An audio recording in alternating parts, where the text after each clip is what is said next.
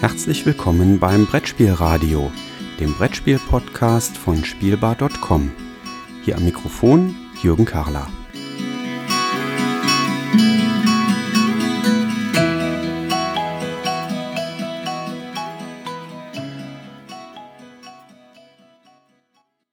Die Spiel 2017 in Essen wirft ihre Schatten voraus. In der heutigen Episode möchte ich meine fünf Top-Kandidaten für einen Erwerb auf der Messe besprechen und kurz vorstellen. Allerdings muss ich zugeben, ich konnte mich tatsächlich nicht auf fünf beschränken. Entsprechend gibt es neben den fünf Top-Kandidaten, die ich persönlich sehr, sehr spannend finde, noch drei weitere Kategorien geben. Lasst euch überraschen. Ich starte mit meinem Nummer 1 Kandidaten für die Spiel in Essen und das ist Kalimala von ADC Blackfire. Der Autor von Kalimala ist Fabio Lupiano. Ich hoffe, ich habe das jetzt alles richtig ausgesprochen. Ähm, Kalimala ist ein Spiel, was mich von der ersten Spielerunde tatsächlich fasziniert hat. Ich hatte die Chance, es in Berlin einmal Probe spielen zu dürfen und es hat einfach ganz toll verwobene Mechanismen. Man wählt seine Aktionen über das Einsetzen von kleinen Scheiben aus. Dieses Aktionen auswählen triggert gleichzeitig mögliche Wertungen, die angestoßen werden. Das Ganze ist verwoben mit einem schönen Mehrheitenmechanismus. Ich möchte in Städten und in Gebieten Mehrheiten erreichen, um damit Auftragskarten zu erfüllen. Insgesamt ein Spiel, wo ich sage, da sind tolle, innovative neue Mechanismen drin und die passen so gut zusammen. Das war einfach ein Genuss, dieses Spiel zu spielen. Von daher ist Kalimala von ADC Blackfire bei mir auf Platz 1 gelandet für meine Essen-Top-Kandidaten. Auf Platz 2 gelandet ist ein Ableger eines Spiels, was eigentlich schon recht gut bekannt ist, nämlich von Istanbul. Meinen tue ich Istanbul das Würfelspiel. Istanbul seinerzeit Kennerspiel des Jahres gewesen. Und das Würfelspiel überträgt das Ganze jetzt auf ganz neue Mechanismen, die wahnsinnig viel Spaß gemacht hatten. Ich hatte die Chance, das Spiel bei Pegasus auf dem Presseevent einmal anzuspielen und tatsächlich leider nur anzuspielen. Wir konnten drei Runden ungefähr spielen und die gesamte Spielerunde war danach eigentlich so weit zu sagen, lass uns das weiterspielen. Komm, wir lassen die anderen Neuheiten beiseite und wir spielen Istanbul das Würfelspiel weiter. Entsprechend kann man schließen, es wird bei Pegasus erscheinen und Autor ist genau wie beim großen Bruder Istanbul Rüdiger Dorn. Das dritte Spiel in meiner Top 5 Liste ist ebenfalls ein Ableger eines bekannten Spiels, was der ganzen Sache aber auch nochmal einen neuen Twist gibt, nämlich Codenames Duett. Nach meinem Empfinden hat auch Codenames schon zu zweit gut funktioniert. Codenames Duett ist jetzt nochmal expliziter auf zwei Personen, auf zwei Mitspieler ausgerichtet mit ganz neuen Mechanismen, die dahinter stehen. Es geht natürlich trotzdem weiter darum, möglichst dem Gegenüber Begriffe zu erläutern, dass der diese Begriffe richtig erkennt. Aber die ganz harte Ausrichtung auf zwei Spieler gibt dem Ganzen wirklich nochmal eine ganz spannende Dimension und äh, da freue ich mich äh, ebenfalls drauf. Das war Platz 3 meiner Top 5 Kandidatenliste. Auf Platz 4 landet ein Spiel eines eigentlich relativ neuen Verlages, nämlich des Verlags Plan B Games. Wenn man weiß, dass dahinter das ursprüngliche Eggert-Spiele stand, dann kann man sich vorstellen, dass das jetzt nichts ist, was mal eben so auf den Tisch aufgeplöppt ist, sondern da steckt tatsächlich schon relativ lange Entwicklungsarbeit dahinter. Das Spiel, was ich meine, ist Azul, was mit wunderschönem Material daherkommt. Es ist in einem Setting in Portugal angesiedelt. Wer dort schon mal in Urlaub war, weiß, man findet dort sehr viel mit äh, Fliesen gekachelt. Das sieht sehr schön aus, wenn man da beispielsweise in Restaurants einkehrt und etwas isst und äh, man da an den Wänden entsprechend die Fliesen findet. Diese Fliesen waren auch tatsächlich Ideengeber für dieses eigentlich sehr abstrakte Spiel. Das Schöne an dem Spiel ist zum einen der Auswahlmechanismus. Es gibt eine begrenzte Auswahl an Spielsteinen, die aus richtig schönem Material gemacht sind. Je nachdem, welche Wahl ich hier treffe, um mir Spielsteine zu nehmen, hat das Einfluss auf die Wahlmöglichkeiten, die die anderen Spieler haben. Es hat einen sehr, sehr schönen interaktiven Geist dahinter. Und die Spielsteine, die ich nehme, lege ich dann auf mein Brett und dieses Brett ist zweigeteilt. Ich setze die Spielsteine erstmal auf der linken Seite ein. Da bilde ich Reihen mit gleichfarbigen Spielsteinen und wenn es mir gelingt, diese Reihen tatsächlich voll zu bekommen, dann werden aus der Reihe, äh, wird aus der Reihe ein Spielstein rübergeschoben auf die rechte Hälfte meines Tableaus, wo er dann für Siegpunkte gut ist. Allein vom Material her ist schon sehr schön und es hat einfach auch einen sehr, sehr hohen Aufforderungscharakter. Verbleibt noch ein Spiel, auch das durfte ich in Berlin schon mal Probe spielen und das ist Majesty von Hans im Glück. Wunderschön gezeichnete Karten, ein sehr, sehr schöner Mechanismus, ganz tolles Material, was das Ganze unterstützt. Ich baue mein äh, Königreich in Form von Karten vor mir auf und wähle dann verschiedene Aktionen, die mal Einfluss auf meine Mitspieler haben, mal nur Einfluss auf das haben, was bei mir in meinem Königreich passiert. Das Ganze verbunden mit einem sehr eleganten Kaufmechanismus, um die Karten zu erwerben. Ein Spiel, was mich ähm, in Berlin auch schon rundum überzeugt hat und was eben entsprechend den Sprung auf den fünften Platz meiner Top 5 Kandidaten geschafft hat. Jetzt habe ich aber vorhin gesagt, ich möchte nicht nur die Top 5 Kandidaten besprechen, ich habe noch drei weitere Kategorien. Und die drei weiteren Kategorien, in denen ich hier Spiele vorstellen möchte, ist zum einen die Kategorie Vergessene Giganten. Die zweite Kategorie sind das, was mir jedes Mal vor der Spiel in Essen wieder passiert, die blinden Vorbestellungen. Man sieht ein Spiel und denkt sich, ja, das muss ich haben, das bestelle ich jetzt vor. Und dann gibt es noch eine letzte Kategorie, die habe ich mal außer der Reihe genannt. Darin finden sich Erweiterungen, Neuauflagen. Lasst euch überraschen. Starten möchte ich aber mit den vergessenen Giganten. Und der erste vergessene Gigant aus diesem Jahr ist bei mir mit Sicherheit Number 9. Da bin ich mir sehr sicher, das ist das Spiel, das ich am häufigsten in Spielerunden gespielt habe, die ich durchaus als nicht oder wenig Spieler bezeichnen würde und die Neuheit, die immer eingeschlagen hat. Kleiner Einschub an der Stelle, Number 9 ist natürlich bei Abacus Spiele erschienen und von Autor Peter Wichmann. Number 9 hat eigentlich jeden Mitspieler begeistert. Es ist im Regelfall nicht dabei geblieben, dass wir eine Runde gespielt haben, sondern es sind dann zwei oder drei Runden gespielt worden. Wir hatten auch schon mal eine Runde, die wollten dann immer weiterspielen. Dann haben wir gesagt, nee, jetzt, wir wollen noch mal ein bisschen Abwechslung und ihr sollt ja auch noch andere Spiele kennenlernen. Sicherlich ein, ja, vergessener Gigant.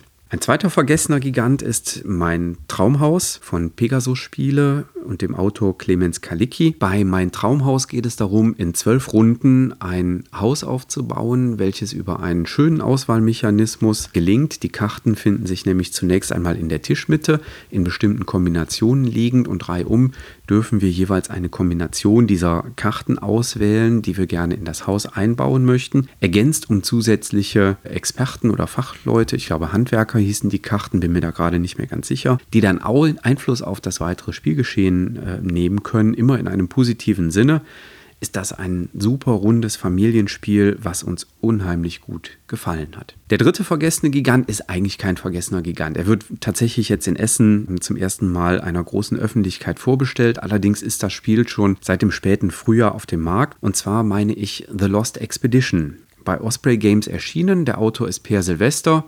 Wer bei Spielbar liest, weiß, dass der ähm, Peer auch die textuellen, die meisten textuellen Beiträge auf Spielbar beisteuert. Ein Spiel, was ich seinerzeit schon in einem relativ frühen Prototypenstatus spielen durfte. Und ich kann mich an das Spielewochenende, wo wir die Prototypen mit Peer gespielt haben, erinnern. Und auch da war ein ähnlicher Effekt. Wir wollten noch eine Partie und noch eine Partie und noch eine Partie. Also auch das sicherlich eine Empfehlung wert. Ist schon jetzt fast ein halbes Jahr auf dem Markt, aber lohnenswert, da ein Essen draufzuschauen. Ein viertes Spiel, schon seit Juli auf dem Markt. Daher könnte da die Gefahr drohen, dass das in Essen ein bisschen untergeht, ist Memoir von der Edition Spielwiese und dem Autor Carlo Bortolini. Eine wunderschöne Abwandlung des Memory-Mechanismus. Jetzt zuckt der ein oder andere Mitspieler schon mal, wenn man das Spiel so vorstellt, was Memory, nee, da bin ich raus. Und wenn man dann die Mitspieler doch einlädt oder dazu bekommt, eine Runde auszuprobieren, sagen alle, ja, klasse Spiel, locker flockig gespielt, ein richtig schöner Twist in diesem alten Memory-Mechanismus drin. Wirklich eine dicke Empfehlung wert. Verbleibt noch ein letzter vergessener Gigant. Auch hier ist es in die Kategorie reingerutscht, obwohl es jetzt in Essen neu vorgestellt wird.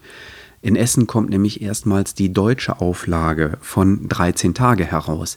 In Wirklichkeit gibt es das Spiel schon deutlich länger, vorher in der englischen Auflage erschienen. Frosted Games hat sich jetzt der Lokalisierung des Spiels von Asker Harding Granerud und Daniel Skjold Pedersen angenommen und hat diesen ja, Twilight Struggle Light Vertreter auf den deutschen Markt gebracht. Wer Card-Driven Games mag, also Spiele, die über Spielkarten gesteuert werden, sollte hier nicht nur gucken, sondern direkt zugreifen. Ja, das die fünf vergessenen Giganten. Ich kann jetzt die Schlagzahl erhöhen, denn jetzt kommt die Kategorie der blinden Vorbestellungen. Ich habe teilweise keine Ahnung, was ich da vorbestellt habe, aber ich habe die Spiele gesehen und dachte, ja, das bestellst du jetzt vor. Das erste auf der Liste ist von Emperor S4. Der Autor ist Wei Min Ling und das Spiel heißt Mystery of the Temples. Was kann ich dazu sagen? Es sieht wunderschön aus. Gemäß der Spielbeschreibung geht es um Mustererkennung. Man muss Steine einsammeln und damit verschiedene Sets zusammenbauen. Spricht mich von der Beschreibung vom Material her wunderbar an. Eine blinde Vorbestellung. Das zweite Spiel, was ich blind vorbestellt habe, ist Petrichor von Ape Games, den Autoren David Tschirkop und David Turci. Hierbei spielen wir das Wetter und wir wollen Pflanzen lassen, wachsen lassen. Ähm, das Spiel kommt mit einem 3D-Aufbau daher, weil wir eben die Wolken spielen, die dann schon mal abregnen oder eben nicht und entsprechend Einfluss auf die Pflanzen haben. Hat mich auch sofort angesprochen. Ich bin mal gespannt, wie es ist. Eine blinde Vorbestellung. Eine dritte Vorbestellung ist John Company von Sierra Madre Games und dem Autor Cole Verle. Ein Spiel, was im Kontext der East India Company spielt. Die Spieler versuchen darin, ihre Stellung in der Londoner Gesellschaft zu sichern. Es gibt einen Kampagnenmodus, es gibt ein historisches Setting, Dinge, die mich per se immer ansprechen. Vierter Kandidat bei den blinden Vorbestellungen ist bei mir tatsächlich Montana geworden ein Spiel von Rüdiger Dorn, welches bei White Goblin Games erscheinen wird. Und das ist ein Worker Placement Spiel mit offensichtlich einem moderaten Glücksanteil, weil man tatsächlich auf einem Tableau einen Pfeil drehen kann, der wohl anscheinend Einfluss darauf hat, welche Worker ich denn dazu bekomme. Ganze ausgestattet mit einem modularen Spielplan, offensichtlich viel, viel Holzmaterial mit da drin, auch eine tolle Grafik, blinde Vorbestellung. Ja, und die fünfte Vorbestellung, das ist ein äh, sogenannter No-Brainer, da muss ich nicht lange drüber nachdenken. Das ist Keeper von RD Games und diesmal auch wieder dem Autor Richard Breeze. Das ist der achte Titel der Key-Reihe, aus der mir tatsächlich nur ein einziger fehlt. Man arbeitet bei den Key-Spielen tendenziell äh, fast bei allen eigentlich immer sehr konstruktiv mit. Worker Placement spielt auch da immer eine Rolle. Eine blinde Vorbestellung. Fehlt die letzte Kategorie die Spiele außer der Reihe, Neuauflagen, Erweiterungen, Sachen, die gegebenenfalls auch schon mal da waren. Die erste Neuauflage ist London von Osprey Games, dem Autor Martin Wallace, damals im Eigenverlag erschienen, jetzt von Osprey übernommen. Hier baut man eine Maschine in Form von Gebäudekarten einer Stadt und entscheidet dann, irgendwann die Maschine anzuwerfen, um Geld und Siegpunkte tatsächlich zu generieren. Das geht in den seltensten Fällen nur ohne vorher Kredit aufzunehmen. Und diese Kredite, die man im Spiel aufnimmt, die bringen einen ganz schön in die Bredouille. Und das macht das ganze Spiel fantastisch. Also ist ein, eine ganz, ganz dicke Empfehlung. Wer das noch nicht kennt, sollte da auf jeden Fall zugreifen. Zweites Spiel, muss man eigentlich nichts zu sagen. Pandemic Legacy Season 2. Das Einzige, was man dazu sagen könnte. Es hatte einen harten Kampf gegeben zwischen Pandemic Legacy Season 2 und Pandemic steigende Flut. Beides waren heiße Kandidaten, äh, auf die Liste zu kommen. Auch steigende Flut finde ich ähm, sehr, sehr spannend. Das dritte Spiel in der Kategorie außer der Reihe ist das Exit drei Fragen Spiel mit dem Titel Das Haus der Rätsel. Ein Exit auf Einsteigerlevel und ähm, wahrscheinlich wird es darauf hinauslaufen, dass ich fünf davon kaufe, um das in unterschiedlichen Runden zu spielen. Da bin ich also auch sehr gespannt drauf. Viertes Spiel in der Außer der Reihe ist tatsächlich auch ein Spiel aus einer Reihe, nämlich Queen Domino. Die Weiterentwicklung von King Domino, was das Spiel des Jahres 2017 meinem Gefühl nach in den anthrazitfarbenen Bereich anhebt. Das ist, ich empfinde es als sehr bereichernd. Ähm, das ist nicht nur mehr vom Gleichen dabei, sondern tatsächlich mit äh, Plättchen, einer weiteren Plättchenfarbe, nämlich ähm, Rot, wo dann später Gebäude drauf gebaut werden können. Ein sehr, sehr spannendes Element. Und das letzte Spiel in der Reihe, außer der Reihe, ähm, ist ein Spiel, was es im letzten Jahr bereits gab, nämlich Mask of Moai. Vor ein paar Folgen gab es auch schon eine Episode mit einer kurzen Spielvorstellung dazu. Was mich da bewegt, das auf die Liste zu nehmen, ist, ich möchte einfach gucken, ob es da gegebenenfalls sogar vielleicht ein Nachfolgespiel bei Gift 10 Industry geben wird. Es gibt ja auch ein Vorgängerspiel. Aber hier nochmal der Hinweis, wer das Spiel noch nicht hat, einfach auf der Messe mal die Augen offen halten und schauen, ob es Mask of Moai von Autor Takashi Hamada irgendwo zu kaufen gibt. Ja, soweit zu meinen Essen-Vorstellungen, meinen Top 5 Kandidaten und 15 Ergänzungskandidaten. Wir sehen uns in Essen auf der Messe.